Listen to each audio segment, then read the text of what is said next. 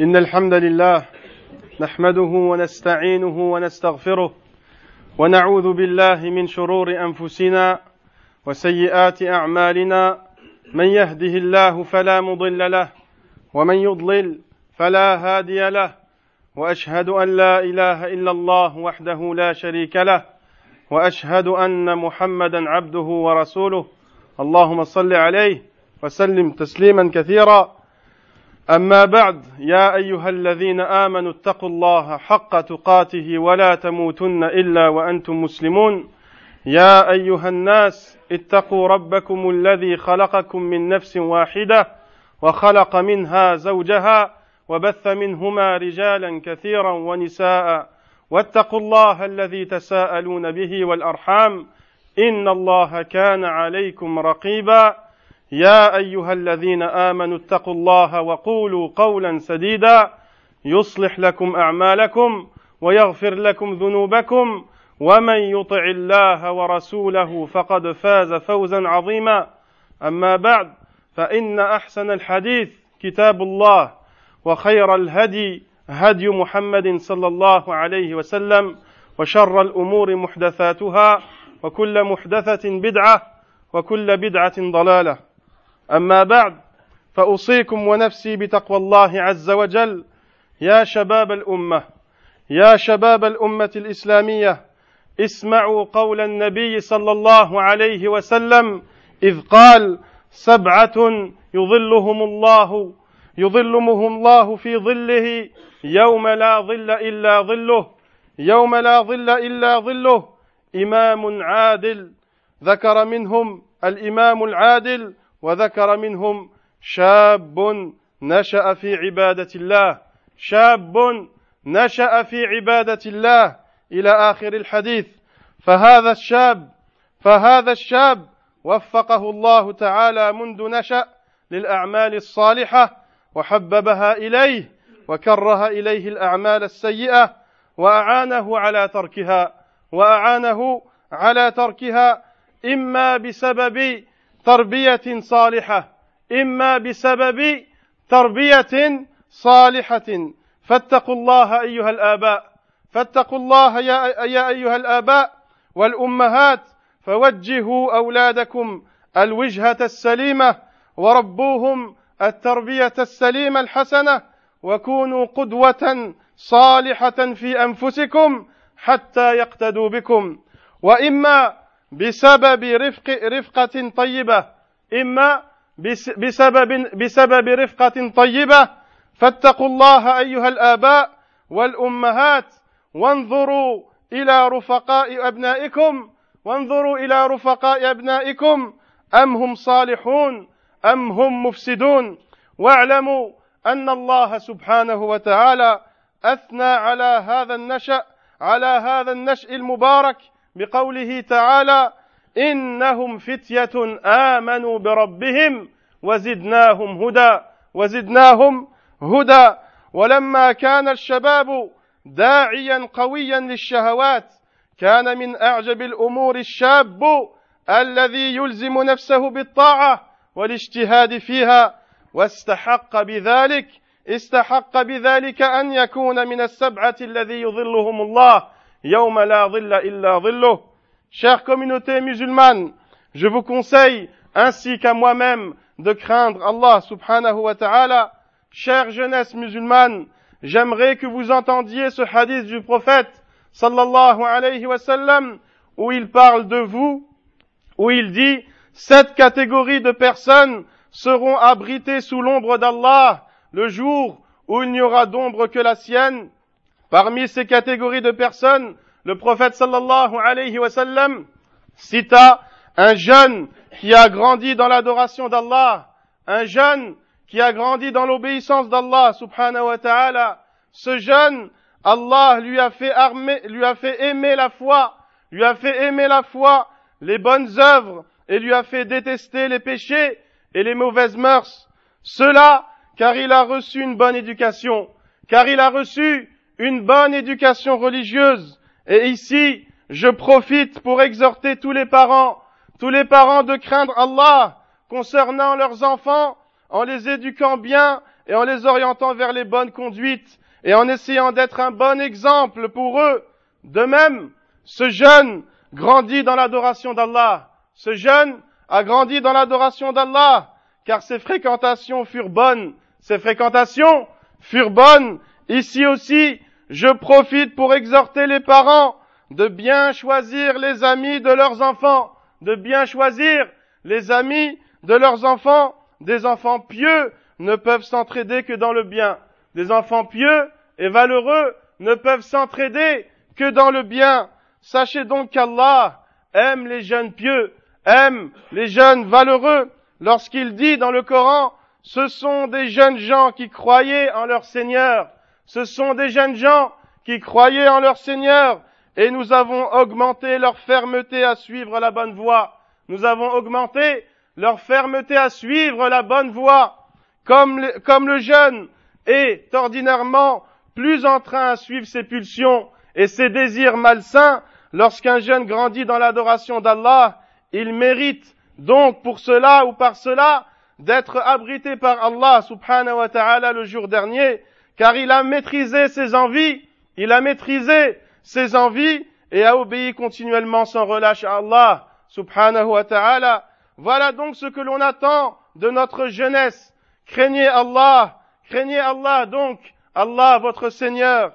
معشر المسلمين كان النبي صلى الله عليه وسلم يوجه للشباب نصائح خاصة مثلا في العقيدة قال لعبد الله ابن عباس رضي الله عنهما وكان غلاما صغيرا. قال له يا غلام إني أعلمك كلمات. يا غلام إني أعلمك كلمات. احفظ الله يحفظك. احفظ الله تجده تجاهك. إذا سألت فاسأل الله وإذا استعنت فاستعن بالله. وإذا استعنت فاستعن بالله. ومثلا في الأحكام الشرعية. قال النبي صلى الله عليه وسلم لعمر ابن سلمة ابن أبي سلمة وكان طفلا صغيرا فقال له يا غلام يا غلام سم الله وكل بيمينك وكل مما يليك. يا غلام سم الله وكل بيمينك وكل مما يليك. فعلمه صلى الله عليه وسلم آداب الأكل. ومثلا أيضا في الأخلاق. قال صلى الله عليه وسلم يوجه الشباب قال لهم يا معشر الشباب يا معشر الشباب من استطاع منكم الباءة فليتزوج ومن لم يستطع فعليه بالصوم فإنه له وجاء فإنه له وجاء. وأوصى النبي صلى الله عليه وسلم أيضا رجلا قال له اغتنم خمسا قبل خمس وذكر منها شبابك قبل هرمك. شبابك قبل هرمك. فاتقوا الله يا عباد الله. فاتقوا الله أيها الشباب. واعلموا بما وصاكم به نبيكم صلى الله عليه وسلم. تفلحوا في الدارين. تفلحوا في الدارين. واعلموا أنكم ستسألون يوم القيامة عن شبابكم. اعلموا أنكم ستسألون يوم القيامة عن شبابكم. Chers musulmans et chères musulmanes, chère jeunesse musulmane, sachez que le prophète sallallahu alayhi wa sallam donnait des conseils spécialement destinés aux jeunes. Prenons par exemple, dans la croyance, le prophète sallallahu alayhi wa sallam prodigua de belles paroles à Ibn Abbas, radiyallahu anhuma, alors jeune encore, il lui dit, petit enfant, je vais t'apprendre quelques enseignements, sois obéissant à Allah continuellement, il te protégera continuellement, sois assidu aux bonnes œuvres, tu le trouveras toujours devant toi, lorsque tu invoques Allah, invoque, lorsque tu invoques, invoque Allah seul, lorsque tu invoques, invoque Allah seul, et lorsque tu demandes une protection, demande-la d'Allah seul, demande-la d'Allah seul. De même, le prophète sallallahu alayhi wa conseilla les jeunes concernant les principes islamiques. Il dit à Amr ibn Abi Salama, qui était jeune, il lui dit, petit enfant, dis Bismillah, dis Bismillah, mange avec ta main droite et mange devant toi, mange avec ta main droite et mange devant toi, par ses paroles, il lui a appris les règles du repas. De même, le prophète sallallahu alayhi wa sallam conseilla les jeunes dans la vie, dans la vie relationnelle. Il dit, ô vous les jeunes, ô vous les jeunes, celui qui en a la capacité, qu'il se marie, celui qui en a la capacité, qu'il se marie, et jeûnera celui qui ne peut pas, car le jeûne est une protection contre les tentations. Car le jeûne est une protection contre les tentations. De même, le prophète sallallahu alayhi wa sallam conseilla à un homme de tirer profit de sa jeunesse en obéissant à Allah avant que la vieillesse ne survienne, avant que la vieillesse ne survienne. Craignez donc Allah subhanahu wa ta'ala et obéissez à Allah et sachez que vous serez interrogé sur votre jeunesse le jour dernier. Sachez que vous serez interrogé sur votre jeunesse le jour dernier. أيها الآباء أيها الآباء إنكم مسؤولون أمام الله عن توجيه أولادكم فإن الله استرعاكم عليهم وحملكم أمانتهم. أمانتهم قال صلى الله عليه وسلم مروا أولادكم مروا أولادكم بالصلاة لسبع واضربوهم عليها لعشر وفرقوا بينهم في المضاجع.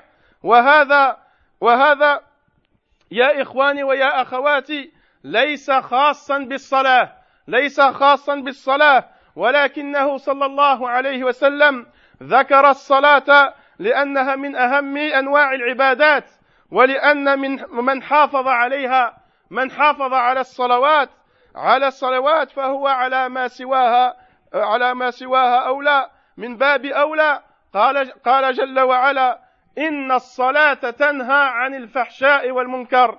إن الصلاة تنهى عن الفحشاء والمنكر. كم من أبنائنا كم من أبنائنا اليوم لا يصلون لا يصلون. بل كم منهم يعرف حرفا من كتاب الله؟ كم منهم يعرف حرفا من كتاب الله؟ لا لا لأنهم لا يريدون لا لأنهم لا يريدون بل يحتاجون إلى توجيه إلى توجيهكم. يحتاجون إلى توجيهكم ونصيحة وسيقبلون إن شاء الله وسيقبلون إن شاء الله. أصلحوا بيوتكم ونظفوها من الشر حتى تكون بيوتا نزيهة.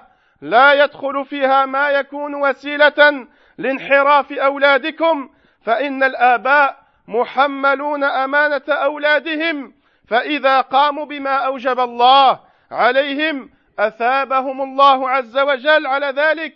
وصاروا سببا في صلاح أبنائهم. وصاروا أولا وصار أولادهم صار أولادهم قرة عين لهم في الدنيا والآخرة ولكن ولكن هذا يحتاج إلى عناية وإلى اهتمام يحتاج إلى عناية وإلى اهتمام وصبر وتحمل إلى جهد جهيد خصوصا يا إخواني خصوصا في هذا الزمان الذي تلاطمت فيه أمواج الفتن والشهوات فصار الشباب كالأغنام. فصار الشباب كالأغنام في منطقة السباع الضارية Chers parents musulmans, chers parents musulmans, sachez que vous êtes responsables de l'orientation de vos enfants devant Allah subhanahu wa ta'ala. C'est Allah qui vous a fait porter cette responsabilité. Parmi ces responsabilités, il y a la prière. Il y a la prière. Le prophète sallallahu alayhi wa sallam a dit, ordonnez la prière à vos enfants dès qu'ils atteignent l'âge de sept ans. Dès qu'ils atteignent l'âge de sept ans. Et corrigez-les s'ils la négligent après dix ans. Corrigez-les s'ils la négligent après dix ans et qu'ils dorment séparés. Et qu'ils dorment séparés. Sachez que cela, chers frères et sœurs, n'est pas spécifique à la prière.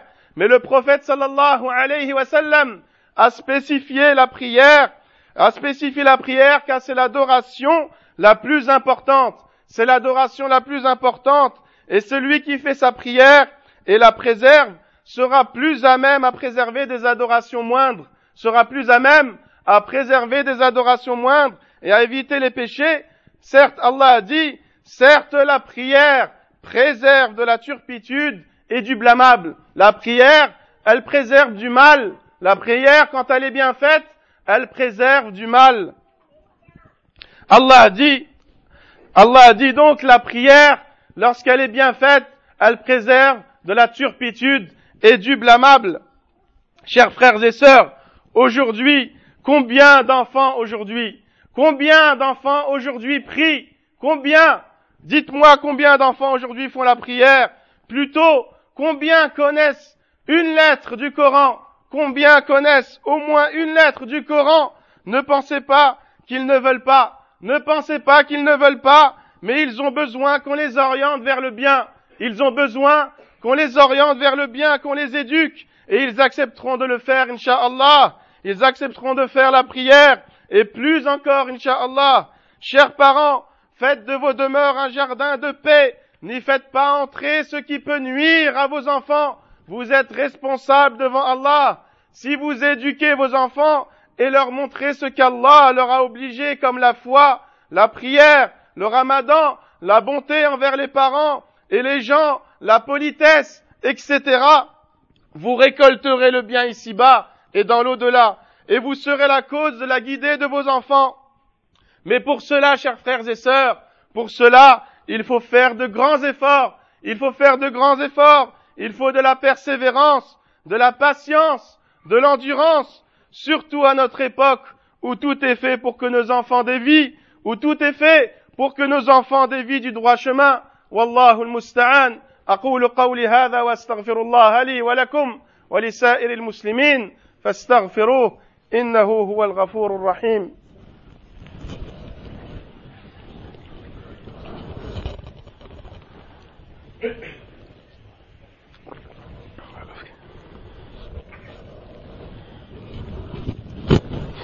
الحمد لله وحده والصلاة والسلام على من لا نبي بعده. معشر المسلمين أيها الآباء اتقوا الله في أولادكم اتقوا الله في أولادكم حافظوا عليهم ربوهم التربية الحسنة الصالحة نشئوهم على طاعة الله اعتنوا بهم وحفظوهم صورا من كتاب الله ومن سنة رسول الله صلى الله عليه وسلم. ومروهم مروهم بالأخلاق الحسنة فحسن الخلق أثقل ما يكون في الميزان. فحسن الخلق أثقل ما يكون في الميزان. أيها الآباء فمن المؤسف أن اليوم في هذا البلد في فرنسا أبناؤنا يشارون بأنهم مفسدون بأنهم مفسدون في الأرض. كثر فيهم الشتامون كثر فيهم السراق والفاسقون. ولا حول ولا قوة إلا بالله. حتى الآن يعلن أن أنهم أكثر من يسجن. يعلن أنهم أكثر من يسجن والعياذ بالله. فأصبح أولادنا سكان السجون. نعم نعم البيئة والاقتصاد والظلم يساعد على ذلك. ولكن لا ننسى دورنا. لا ننسى دورنا. أي أي أينكم؟ أينكم أينكم أيها الآباء؟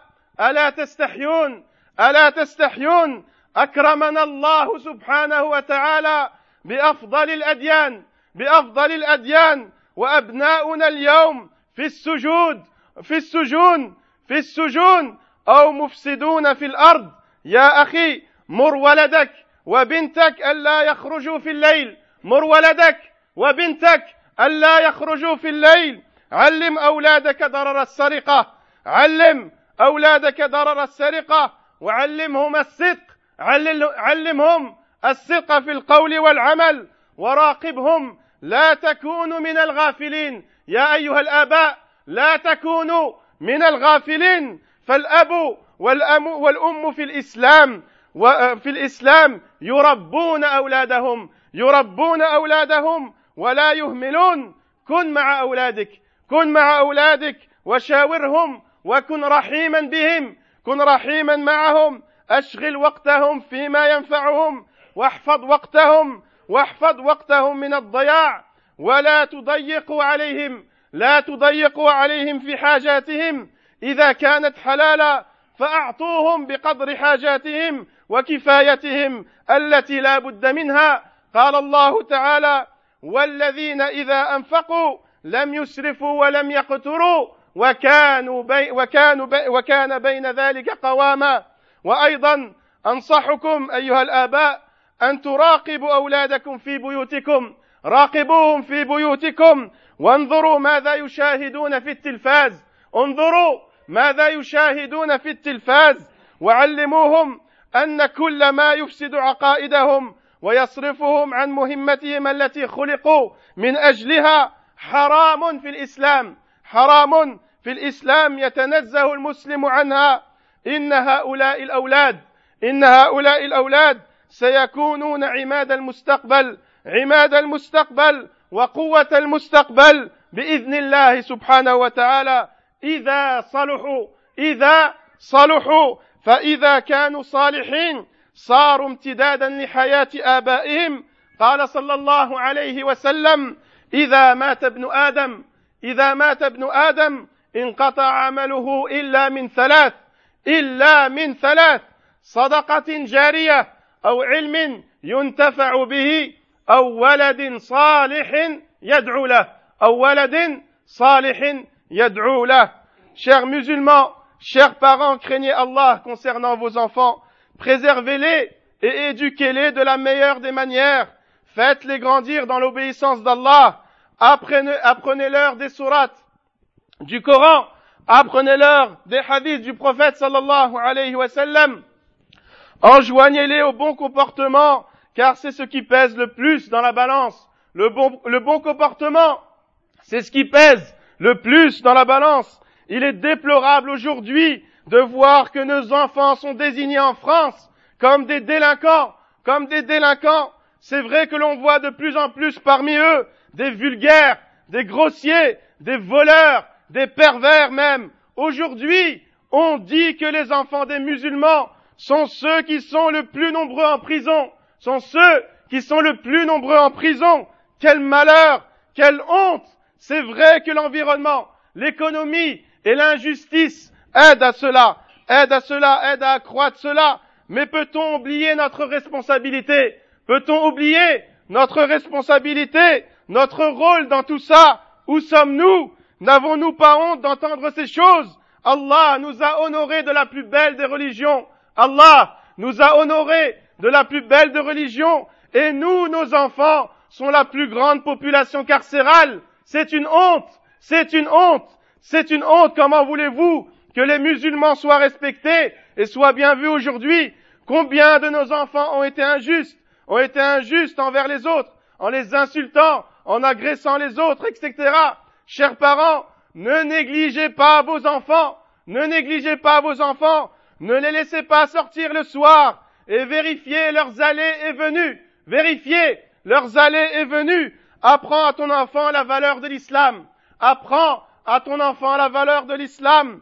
Apprends à ton enfant les principes de l'islam, ses valeurs. Le musulman n'insulte pas, ne vole pas. Le musulman reste poli. Le musulman ne ferme pas, ne, ne, fume pas. Le musulman ne fume pas, ne boit pas, ne va pas en boîte.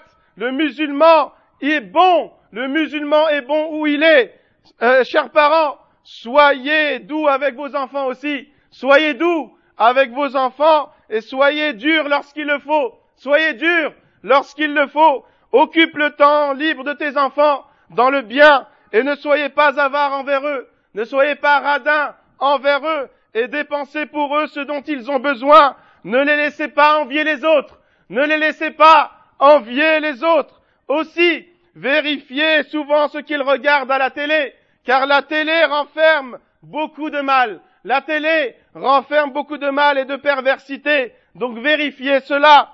Apprenez-leur pourquoi ils ont été créés et que tout ce qui va à l'encontre de l'islam est défendu. Ces enfants, chers, frères et sœurs, ces enfants, nos enfants, sont l'avenir, l'avenir de la communauté musulmane, sont l'avenir de la communauté musulmane s'ils sont bons, s'ils sont valeureux, s'ils sont pieux, s'ils sont bons, s'ils sont valeureux, s'ils sont pieux.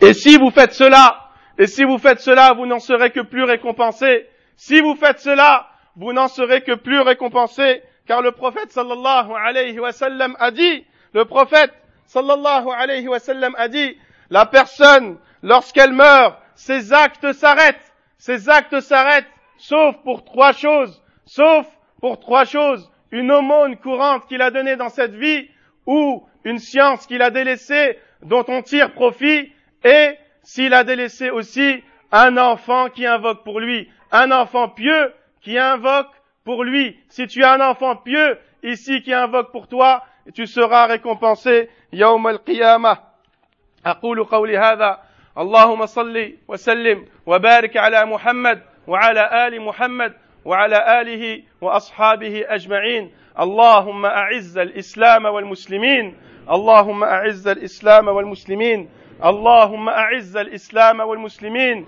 واخذل الكفرة والمشركين. اللهم اخذل الكفرة والمشركين واحم حوزة الدين. اللهم احم حوزة الدين وانصر عبادك الموحدين. اللهم انصر عبادك الموحدين. اللهم اغفر لنا. اللهم اغفر لنا. اللهم ارحمنا. اللهم ارحمنا. اللهم أصلح شبابنا. اللهم أصلح شبابنا. اللهم أصلح شبابنا يا أرحم الراحمين. ربنا آتنا في الدنيا حسنة وفي الآخرة حسنة وقنا عذاب النار. اللهم اغفر للمؤمنين والمؤمنات والمسلمين والمسلمات. اللهم اغفر للمؤمنين والمؤمنات والمسلمين والمسلمات. اللهم اللهم اغفر للمذنبين. اللهم تب على المذنبين. اللهم تب على التائبين. اللهم اشف مرضانا ومرضى المسلمين. اللهم اشف مرضانا ومرضى المسلمين. ومن تصدق للمسجد فاغفر له وارحمه. فاغفر له وارحمه وتب عليه يا أرحم الراحمين. يا أرحم الراحمين. وتب علينا وصلى الله على نبينا محمد وعلى آله وصحبه أجمعين. وآخر دعوانا أن الحمد لله رب العالمين.